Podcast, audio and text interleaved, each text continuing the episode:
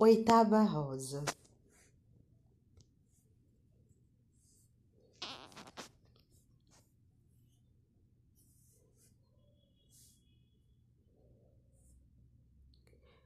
Não é possível para mim expressar em palavras o quanto Nossa Senhora pensa a respeito do Santo Rosário e de como ela imensamente o prefere em relação a todas as outras devoções. Nem posso eu me expressar de maneira suficiente o quanto ela recompensa aqueles que trabalham, a fim de propagar esta devoção, a fim de estabelecê-la e divulgá-la. Nem por outro lado, o quanto ela pune aqueles que trabalham contra esta devoção. Durante sua vida, são Domingos nada tinha em seu coração além do louvor a Nossa Senhora, da pregação de sua grandeza e de inspirar a todos a honrá-la com a reza do Rosário. Como recompensa, ele recebeu inumeráveis graças dela, exercendo seu grande poder como Rainha dos Céus. Ela coroou seu trabalho com muitos milagres e prodígios. Deus Todo-Poderoso sempre lhe concedeu o que pediu através de Nossa Senhora. A maior honra de todas foi o que ela o ajudou a vencer a heresia albigense e fez dele o fundador e patriarca de uma grande ordem religiosa. Quanto ao bem-aventurado Alano, que restaurou a devoção do Rosário, ele recebeu muitos privilégios de Nossa Senhora.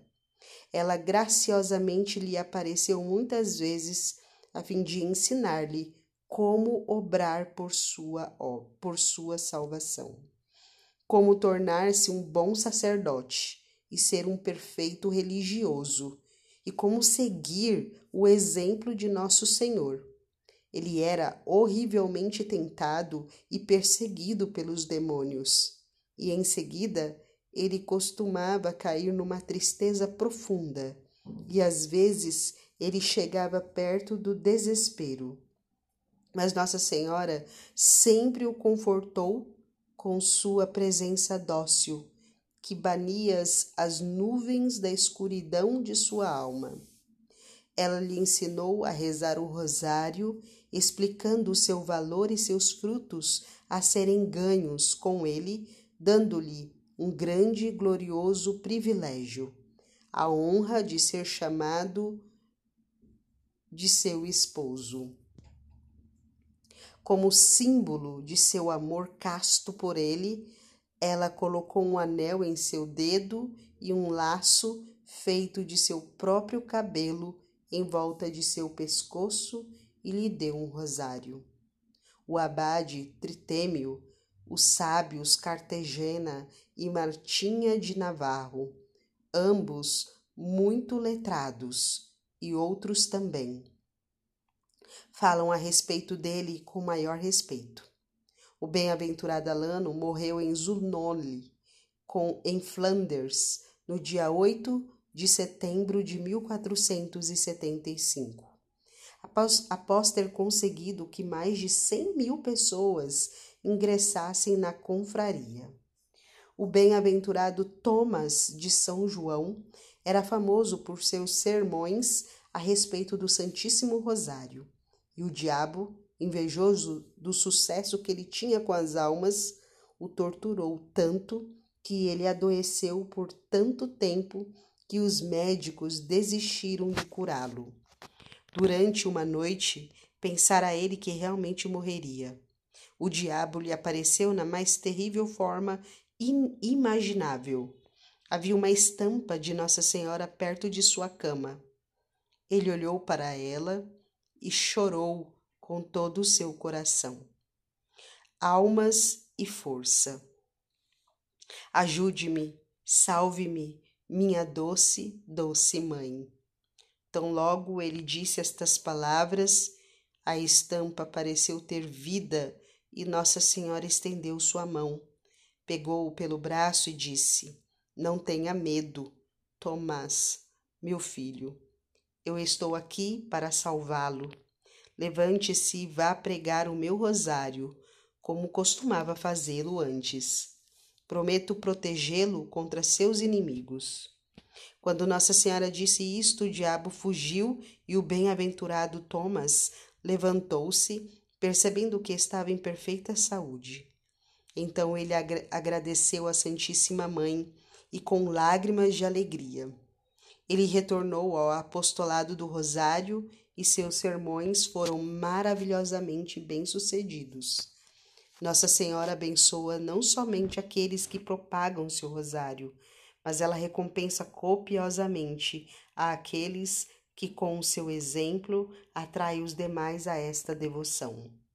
Alfonso, rei de Leão e da Galícia, desejando que todos os seus servos honrassem a Santíssima Virgem, rezando o rosário, colocava um grande rosário em seu cinto e sempre o usava, mas infelizmente nunca o rezava.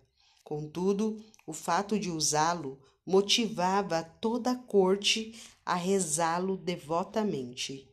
Um dia, o rei adoeceu gravemente, e quando creram que estava para morrer, ele caiu em êxtase viu-se a si mesmo perante o trono do julgamento de nosso Senhor. Muitos diabos estavam lá a acusá-lo de todos os pecados que havia cometido.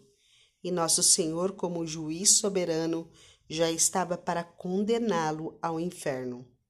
Quando Nossa Senhora apareceu a interceder por ele, ele pediu uma balança e colocou seus pecados num dos pratos. No outro prato, Nossa Senhora colocou o rosário, que ele sempre carregava na cintura, juntamente com todos os rosários que foram rezados por causa de seu exemplo. Viu-se que os rosários pesaram mais do que seus pecados. Ao olhá-lo com grande benignidade, Nossa Senhora disse: Como recompensa por esta pequena honra que você me fez em usar meu rosário, eu obtive uma grande graça de meu filho. Sua vida será prolongada por mais alguns anos. Vivo-os sabiamente e for e faça penitência. Quando o rei recobrou sua consciência, exclamou: Bendito seja o rosário da Santíssima Virgem Maria, pelo qual foi liberto da condenação eterna. Após recuperar a saúde ele passou o resto de sua vida a propagar a devoção do Santo Rosário e o rezou fielmente todos os dias. Os devotos da Santíssima Virgem Maria devem seguir o exemplo do rei Alfonso e dos santos que eu mencionei, para assim atrair outras almas para a confraria do Santo Rosário. Eles receberão grandes graças nesta vida terrena e na vida eterna. Aqueles que me tornam conhecida terão a vida eterna. Eclesiástico 24, versículo 31.